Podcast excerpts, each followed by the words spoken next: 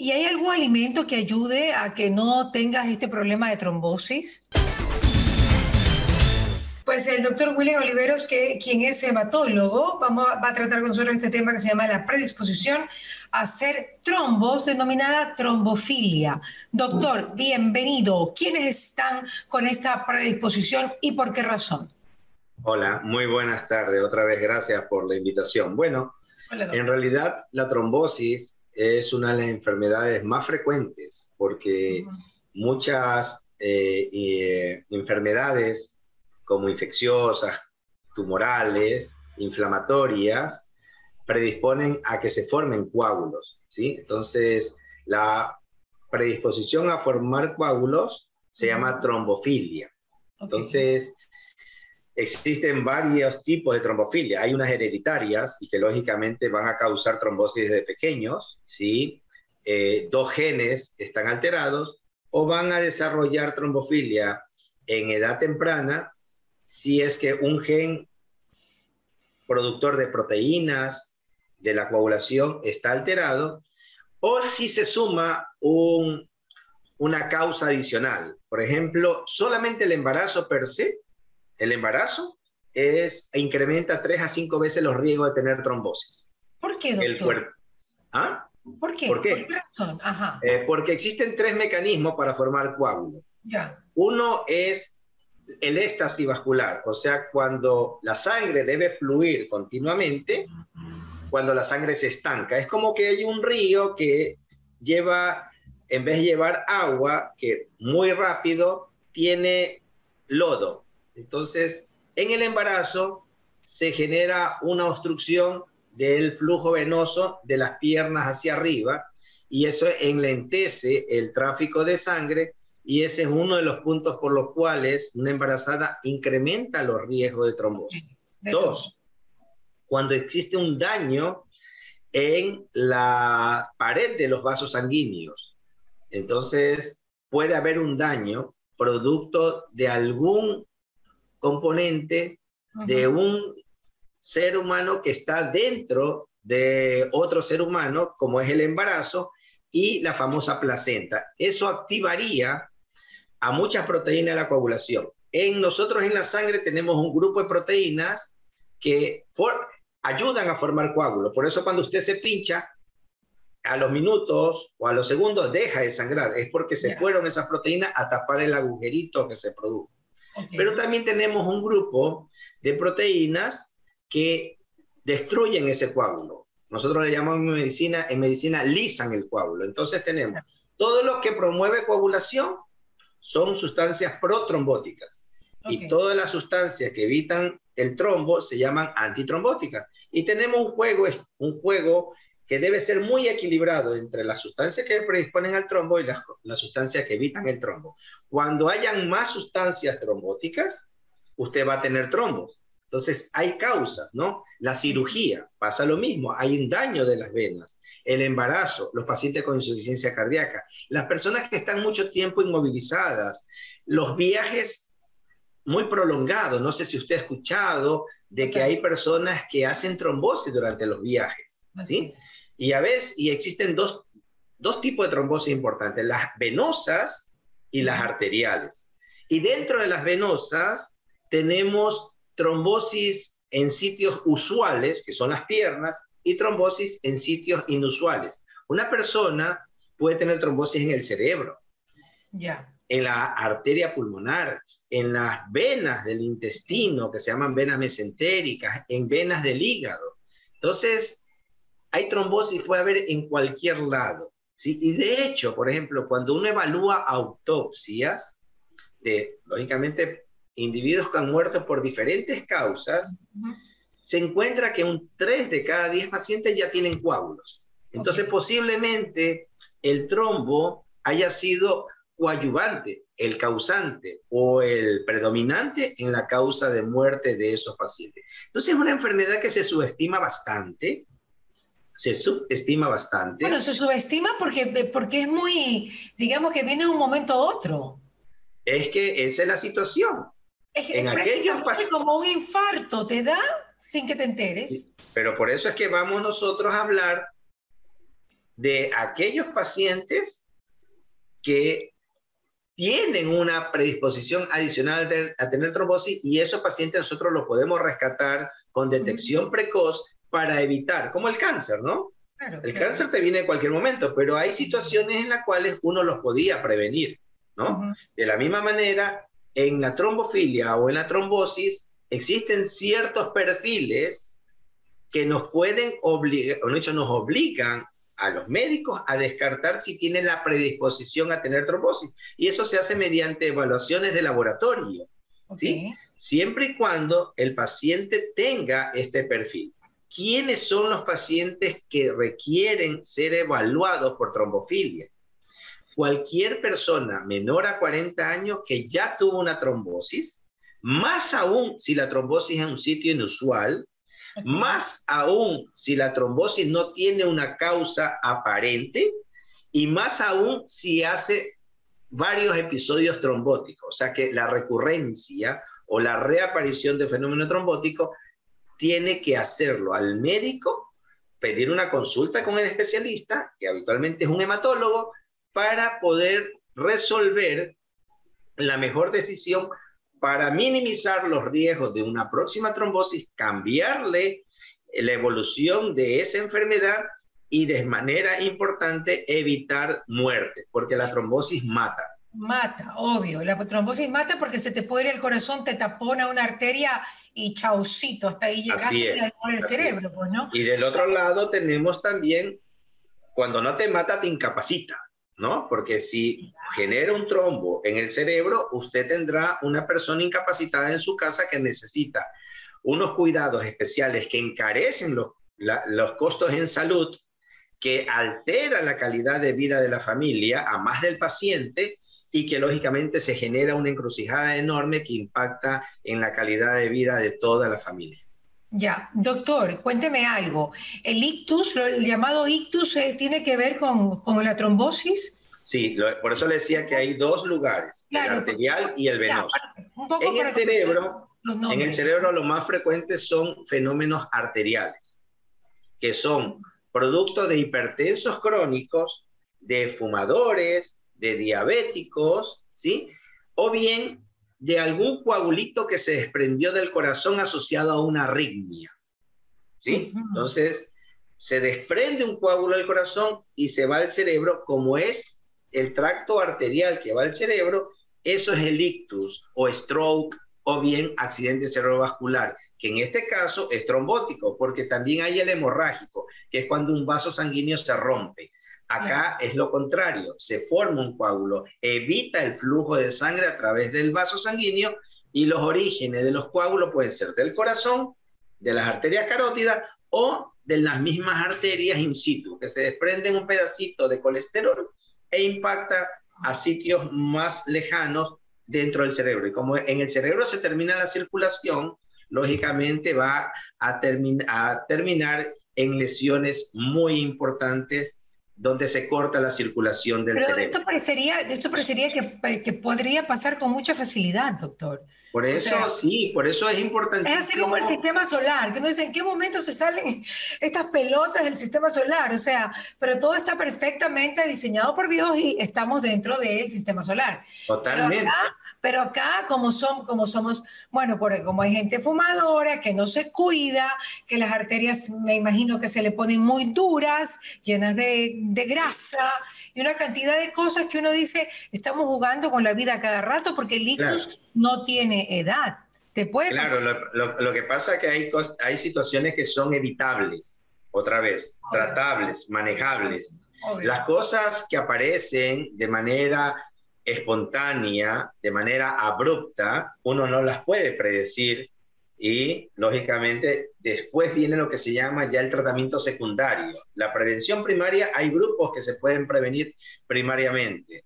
Y en el sector de las arterias, la aspirina o u otros antiplaquetarios es lo mejor. Pero en el sector de las venas, en cambio, ahí se necesitan, se necesitan otros tipos de antitrombóticos, como la enoxaparina, como la, eh, el, el fondaparinux, o bien ahora tabletitas pequeñitas que trabajan muy bien evitando los trombos como el rivaroxaban, apixaban, ¿sí? o dabigatran.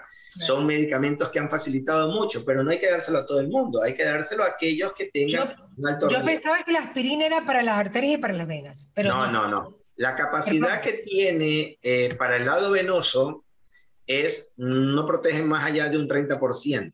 Okay. Entonces, eh, el venoso tiene una protección marginal aspirina, en el arterial tiene mucha más eficiencia. Entonces, no voy, puedes, puedes utilizarlo. De hecho, hay médicos que lo indican. Eh, pero es como que no te comprometes, te estoy dando algo, a ver qué pasa, me explico. Pero si usted quiere hacer un compromiso, es utilizar los medicamentos que son más eficientes para el lado venoso. El lado arterial, siempre aspirina. ¿Y hay algún alimento que ayude a que no tengas este problema de trombosis?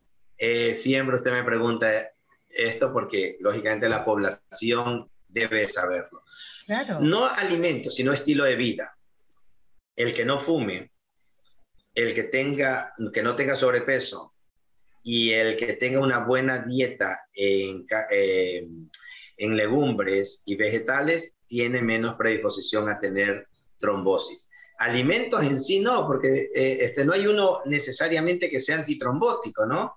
Han hablado mucho de la cúrcuma, etcétera, etcétera, el, el, el, vino y otros medicamentos como el revesterol, ya está extraído, que viene de las uvas, que son antitrombóticos, pero lógicamente hay medicamentos. Yo creo que no, no, no tengo un espacio como para decir esta dieta es antitrombótica, me parecería ser que es eh, darle toda la carga a, un punto, ¿sí?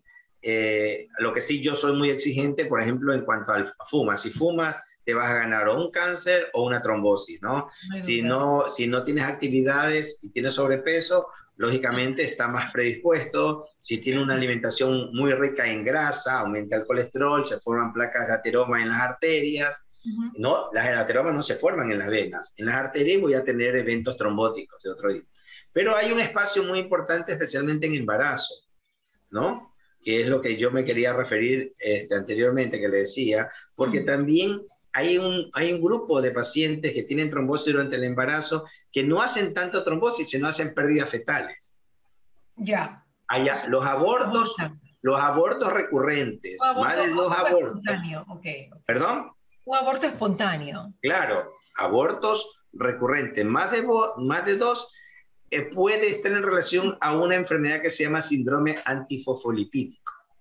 Son anticuerpos que alteran la vía de la coagulación y predisponen a tener coágulos. Entonces, la placenta, o antes, que se llama el trofoblasto, es como un ovillo de hilo, finito los vasos sanguíneos. Y si usted tiene un anticuerpo antifosfolipídico, va a precipitar y va a tapar la circulación y al no llegar la circulación al feto, lógicamente lo va a perder. Entonces tenemos pérdidas fetales y como es una enfermedad también, hoy los ginecólogos están bastante avivados, ¿sí?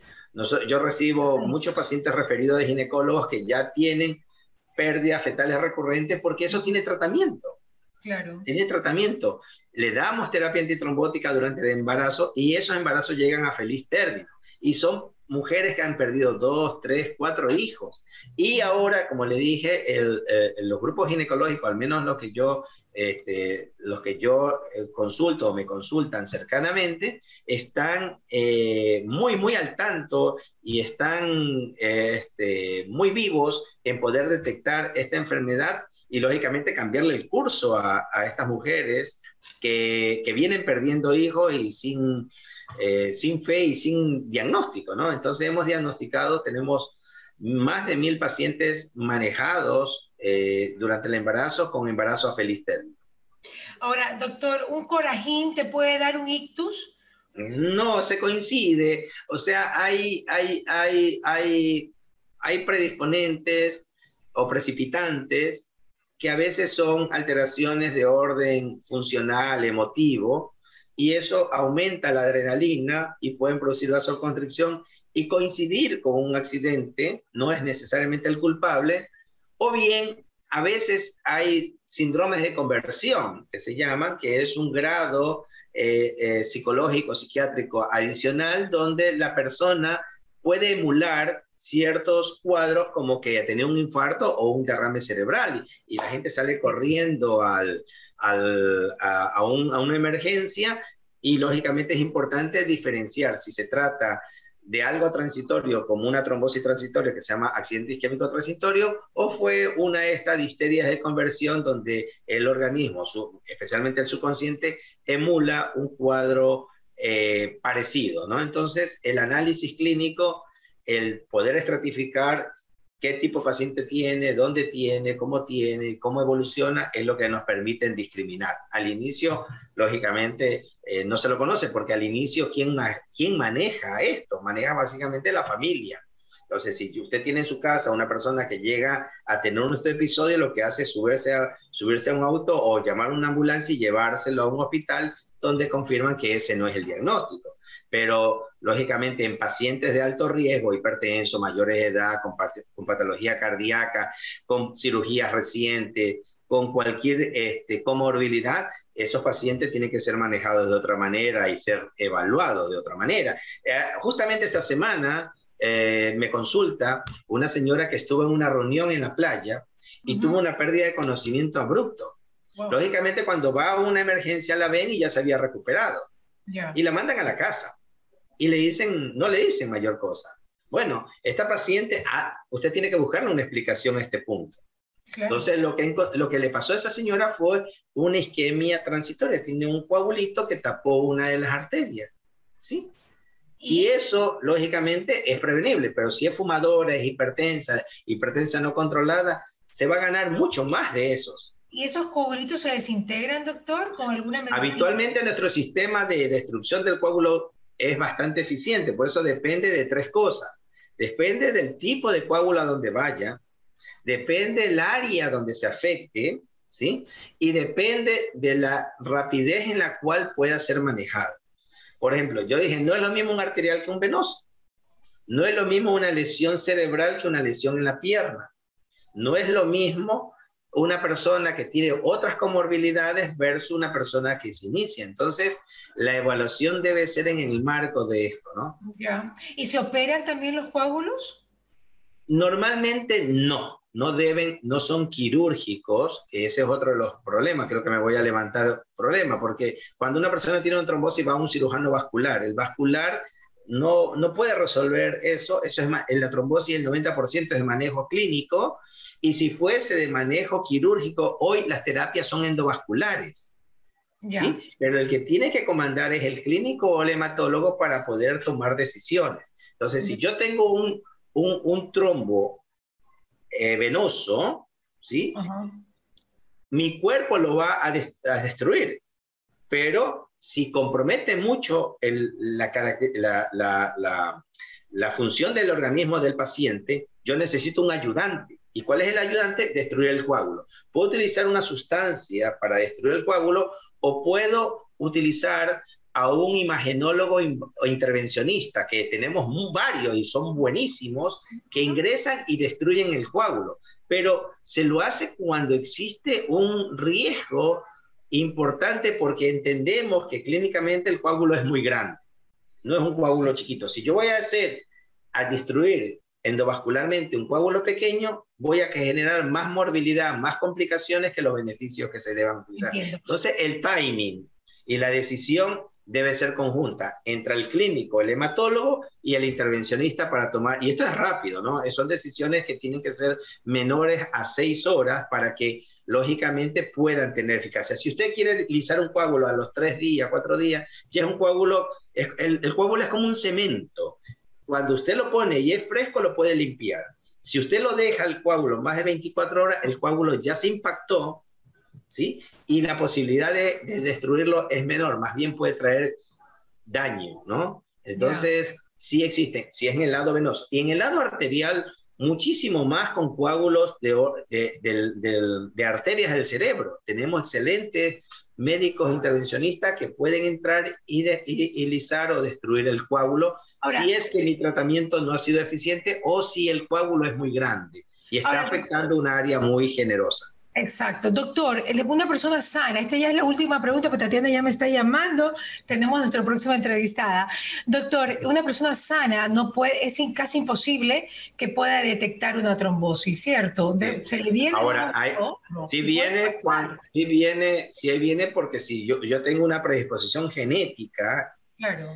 ¿sí? en la familia, pero lo lógico, que, que no te lo, lógico es que hayan otro miembro de la familia. Yo tengo una familia que todos tienen deficiencia antitrombina 3 y eh, uno de los hijos tuvo un coágulo desde la pierna hasta la aurícula. Imagínense, hace unos 20 años. ¿Y esa persona tiene que medicarse siempre? ¿Tiene que estar...? Debe ser investigado, claro. Debe de hecho, se le investigó, se encontró esta deficiencia. Y esa persona está tomando anticoagulante hasta la fecha. La tía tuvo una trombosis, inclusive tomando antitrombótico, pero de manera profiláctica. Entonces, cuando la enfermedad se pone mala, se pone mala. ¿sí? Y lógicamente hay que tener una buena comunicación con el médico, ¿sí? Para poder tener un mejor resultado, porque es más fácil echarle culpa al médico de que no le dio la, la, la prevención suficiente cuando en realidad la persona no lo tomó, ¿no? Por ejemplo, en algunos casos, por ejemplo, en, el, en embarazo, nosotros damos tratamiento más prolongado, 14 a 21 días, pero si lo toma menos, posiblemente vaya a tener mayor riesgo de trombosis. Doctor, esta pregunta rápida con respuesta cortita, doctor. En, en el COVID, en el COVID hubo mucho hubo mucha trombosis. Sí, e, e, e, es el, es, es el modelo Mm, espectacular de cómo se forman los coágulos secundarios a una infección, porque existe una inflamación. Por eso se llama, en realidad es inmunoinflamación trombótica que sucede en el COVID. Porque se genera... Claro, les, están dando hasta el día de hoy para el long COVID, pues la pastilla. Aprendimos, aprendimos mucho, aprendimos mucho en el COVID. Por ejemplo, yo tuve, yo tuve COVID, yo tuve una trombosis pulmonar en, durante el episodio COVID. Y a mí me dio la trombosis. Casa de herrero, cuchillo de palo. No, a pesar de que estaba tomando profilaxia antitrombótica. Y no, y yo mismo me hice el diagnóstico porque no teníamos médicos. Entonces, estaba yo en casa y tomando antitrombóticos, pero a dosis preventivas, y yo hice una embolia de pulmón. Wow. ¿Ya? Y, yo me le incrementó, le incrementó la dosis. Luego incrementó la dosis, me imagino. Incrementamos la dosis y fui mejorando. Y a los siete días ya mis coágulos estaban resueltos, pero me traté tres meses de terapia antitrombótica, que ese es el otro problema y eh, es el tiempo en el cual se debe poner. Ahora, yo, si yo nunca tuve trombosis, yo, sí, yo he sido operado de varias cirugías traumatológicas, porque en mi vida pasada fui deportista y tengo como dos o tres cirugías traumatológicas. Nunca tuve trombosis, entonces es difícil que este paciente usted vaya a considerar que tiene una trombofilia primaria, genética. Pero el COVID vino y nos, y nos cambió el tablero. En el, COVID es, por eso son la trombosis secundaria. Hubo un proceso inflamatorio y por eso usted le da trombosis, ¿no? Claro, doctor, muchísimas gracias por estar con nosotros. Me encanta su saco de cuadros, ha venido muy guapo. A la orden, gracias. ¿Qué pasa con Mariela? Llegó a ustedes gracias al auspicio de Municipio de Guayaquil, Calipto, UTEC, ATM, Ceviches de la Rumiñahui, EQR, Urbaceo, Interagua, UTPL y Labo Médica.